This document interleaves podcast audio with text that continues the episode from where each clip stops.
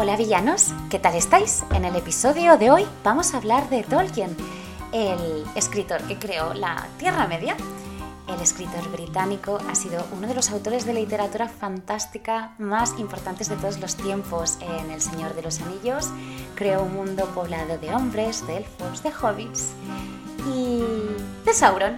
Si te interesa su vida, ya lo sabes, quédate pues. Hola villanos, ¿qué tal? Bueno, bueno, bueno. Em, voy a ir al grano.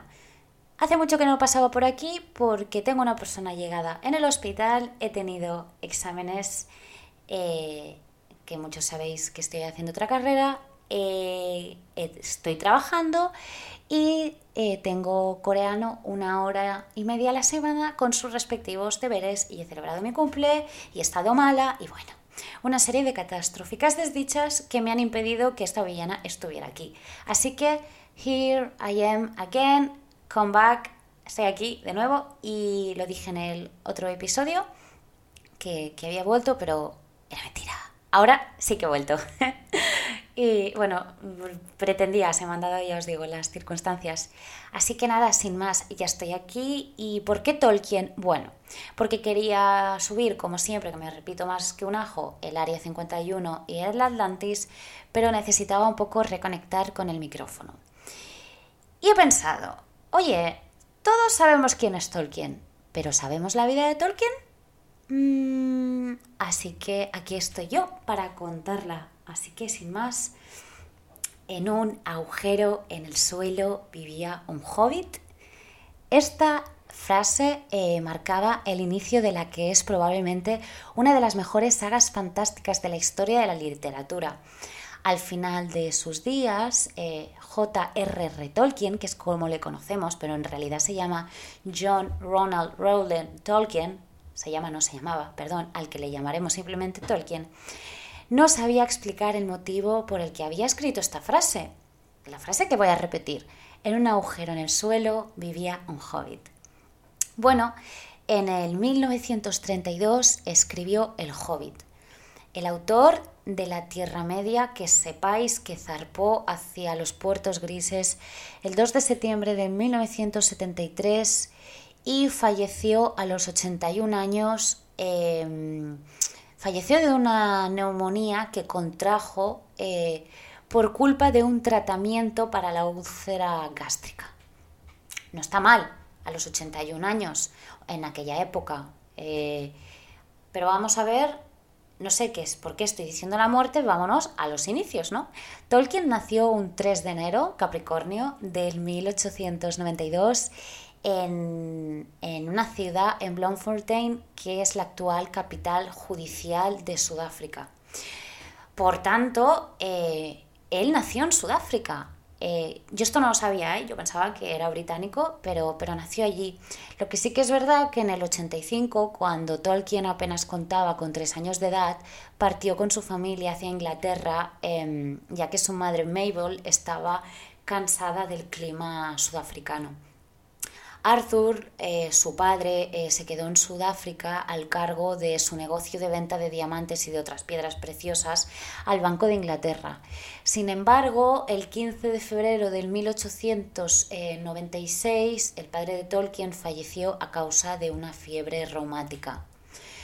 Tras la pérdida de su marido y sin ingresos, eh, Mabel se fue a vivir con sus hijos junto a su familia de Birmingham y posteriormente a la vecina localidad de Sherhold, donde la gran belleza de la campiña inglesa cautivó a Tolkien desde el primer momento, algo que quedaría eh, reflejado en su obra. Mabel enseñó a su hijo las bases del latín cuando apenas tenía cuatro años y a esa edad el pequeño Tolkien ya sabía leer y poco después escribir de forma fluida. Tolkien eh, sintió fascinación desde muy temprano por la mitología y por los idiomas. Llegó a aprender atentos. Eh, llegó a aprender griego, latín, francés, inglés, galés, gótico, finlandés, islandés, noruego, antiguo y alto y alemán antiguo. Diez idiomas. O sea, me peta la cabeza. O sea, y es que no solo es que supiera 10 eh, idiomas, es que no contento con eso, se dedicó a inventar sonidos y nuevas lenguas. Bueno, bueno, ¿cómo, ¿cuál fue la génesis de la Tierra Media? Cuando Tolkien apenas tenía 12 años, su madre falleció a causa de algunas complicaciones de la diabetes que padecía. Por tanto, aquí pobre Tolkien, o sea, con 12, o sea, yo me quejo de que yo a mis 30 fuera huérfana, mis cojones, o sea, este hombre con 12 años huérfano. Bueno, parece mm, tristísimo. Em, bueno, Tolkien y su hermano pequeño, em, Arthur, Hilary Arthur se llamaba, eh, quedaron entonces al cuidado del padre Francis eh, Xavier Morgan, que era un sacerdote católico eh, de Birmingham. A los 16 años, Tolkien conocería a quien iba a ser el amor de su vida, Edith Mary Pratt. Sin embargo, el padre Morgan consideraba que, bueno, una relación amorosa distraería a Tolkien de sus estudios. Así, tras varias advertencias y un par de intentos por separar a los jóvenes, finalmente el padre Morgan acabó prohibiendo a Tolkien que mantuviera contacto alguno con Edith hasta que cumpliera, cumpliera los 21 años. Mientras asistía a la King Edward School, eh, John continuó demostrando sus aptitudes lingüísticas con el desarrollo de lenguajes aún más elaborados. Durante una clase de inglés antiguo descubrió el poema Christ del poeta eh, anglosajón eh, en el que Tolkien, como decía, se quedó asombrado por una de sus coplas.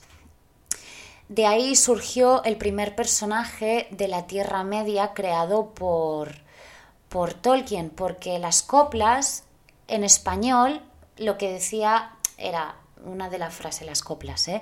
lo que decía era salve eh, a Erendel, el más brillante de los ángeles, enviado a los hombres sobre la Tierra Media. Por tanto, como decía, mm, de ahí surgió el primer personaje de la Tierra Media creado por Tolkien, eh, que viajaría a lo ancho del mar para salvar a los hombres y a los elfos. Junto a sus eh, compañeros de estudio, Tolkien fundó el Tea Club, tea de té, del de beber, el Tea Club, eh, y entonces, no, no se llamaba Tea Club, estoy mintiendo, se llamaba Tea Club and Barovian Society, TCBS, vaya, TCBS. Eh, bueno, y esto eh, se trataba de una hermandad que solía reunirse eh, en gran, precisamente, estos sonarán estos almacenes, supongo, se solían reunir en los grandes almacenes Barrow para tomar el té, charlar, divertirse y recitar a los clásicos y a sus propias composiciones. Durante el verano del 1911, Tolkien viajó a Suiza, a Suiza con otros 12 compañeros y según recordaría años más tarde en una carta, la experiencia vivida en los Alpes le sirvió de inspiración para relatar la travesía de Bilbo Bolsón a través de las montañas nubladas en su obra El Hobbit. Bien, eh, bueno, que sepáis que a pesar de las muchas trabas e impedimentos impuestos por el padre Francis, el día en el que Tolkien cumplió los 21 años escribió de inmediato una carta a Edith, que esto me parece algo precioso, para declararle su amor y preguntarle si quería casarse con él. Y aunque ella ya estaba comprometida, al creer que Tolkien la había olvidado, ambos jóvenes se reunieron bajo un viaducto de ferrocarril eh, y tras, bueno, tras renovar su amor, Edith eh, dejó a su prometido. Tras comprometerse en Birmingham en enero del 1913, Edith se convirtió al catolicismo ante la insistencia de Tolkien y se casaron el 22 de marzo en Warwick, en Inglaterra se casaron en el 1916.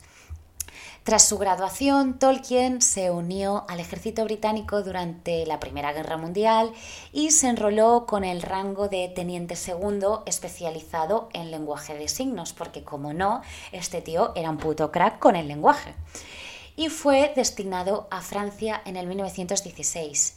Sirvió como oficial de comunicaciones en la batalla de Somme hasta que enfermó en la denominada eh, fiebre de las trincheras, siendo trasladado a Inglaterra el 8 de noviembre. En la obra de Tolkien se aprecia una concepción de la guerra como una fuerte desgracia ¿no? para los pueblos, él perdió a la mayoría de sus amigos en el frente y por eso no es de extrañar que sus amados hobbits fueran un pueblo profundamente pacífico. Sin embargo, la obra de Tolkien no tiene ni un solo ápice de buenismo. Tolkien eh, insufla a sus personajes eh, conocedores de la noble causa eh, por la que han de luchar, la lealtad, honor, sacrificio, piedad y la esperanza, ¿no? Para enfrentarse a Sauron, el Señor Oscuro, la representación de la maldad. En su día algunos quisieron ver El Señor de los Anillos, que es la obra maestra de Tolkien, un reflejo de las guerras mundiales y geopolítica del siglo XX. Pero el escritor siempre justificó que la Tierra Media, ¿no? el país donde vivían los hobbits, ya había sido concebida en su imaginación mucho antes y que su obra maestra transciende de las grandes luchas entre el bien y el mal de su tiempo. En ella, eh, Tolkien quiso plasmar las grandes luchas entre el bien y el mal. Eh, tras la guerra, Tolkien, eh, bueno, trabajó como lexicógrafo, como no,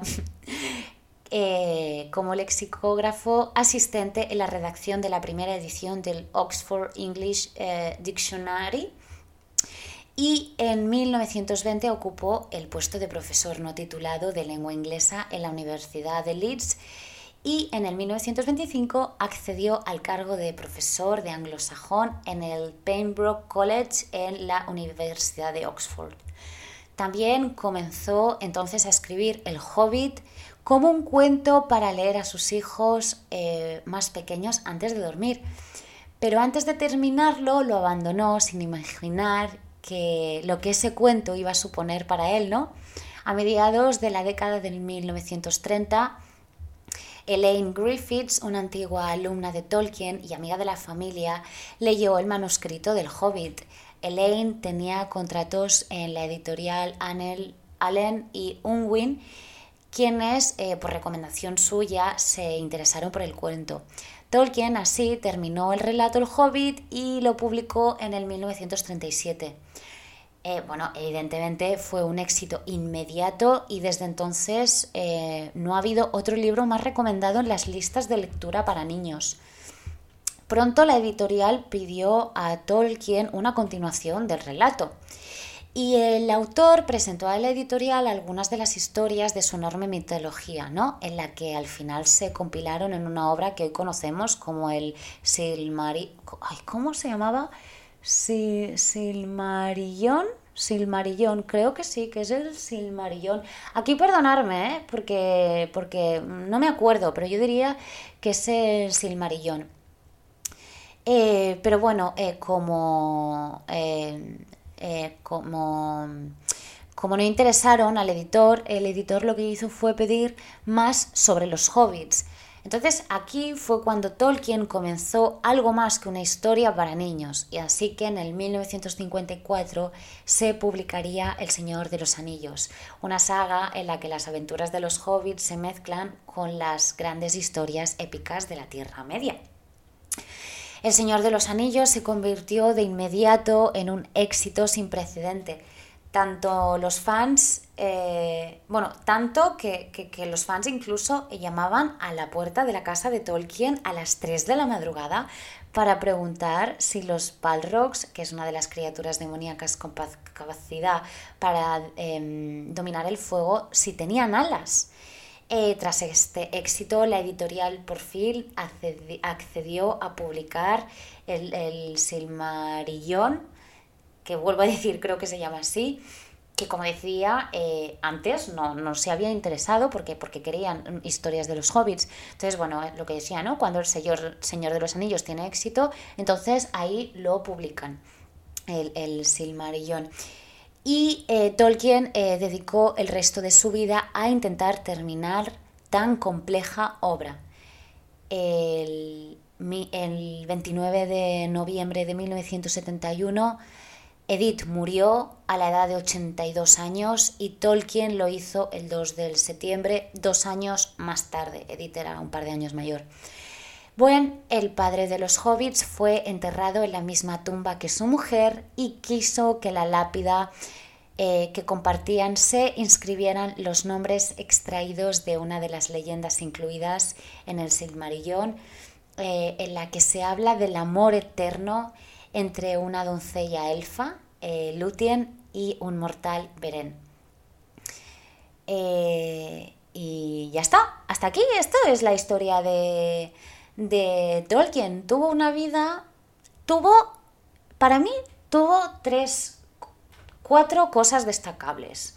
Uno, la gran pérdida que sufrió siendo con 12 años huérfano, que creo que esto te marca de por vida cuando eres huérfano. Eh, dos, eh, yo creo, no tengo ni idea, el coeficiente intelectual que debía tener este hombre para hablar 10 idiomas, más luego el lenguaje de símbolos y luego el, lenguaje que inventó, no sé qué coeficiente tendría, pero desde luego bajito no era el coeficiente intelectual. Después, el éxito literario que tuvo y que todo escritor querría tener. Y cuarto, qué bonito que aunque la, su mujer estuviese prometida, qué bonito que, acabaran juntos, que tuvieran un amor desde tan jóvenes, que murieran con, con 82 años y, juntos en una misma lápida. Bueno, bueno, bueno, me parece... salvo lo de, lo de ser huérfano joven, que también creo que eso luego te hace y hace que tengas una capacidad de superación que mucha gente no tiene, eh, me parece una vida, vamos, yo firmaba. Así que nada, queridos villanos, esta es la historia de Tolkien. Eh, no os voy a dar ninguna frase, porque ya es la primera que, os he dicho, la del, la del Hobbit, y porque todos debéis de conocer la, obra. Así que eh, episodio cortito con la curiosidad de la, vida, de la vida de este autor, que como decía nació en Sudáfrica y nos vemos en el siguiente episodio. Ahora sí que sí, ya un episodio oscuro. Veremos de qué hablamos, queridos villanos. Como siempre, hacer travesuras. Un besito, chao.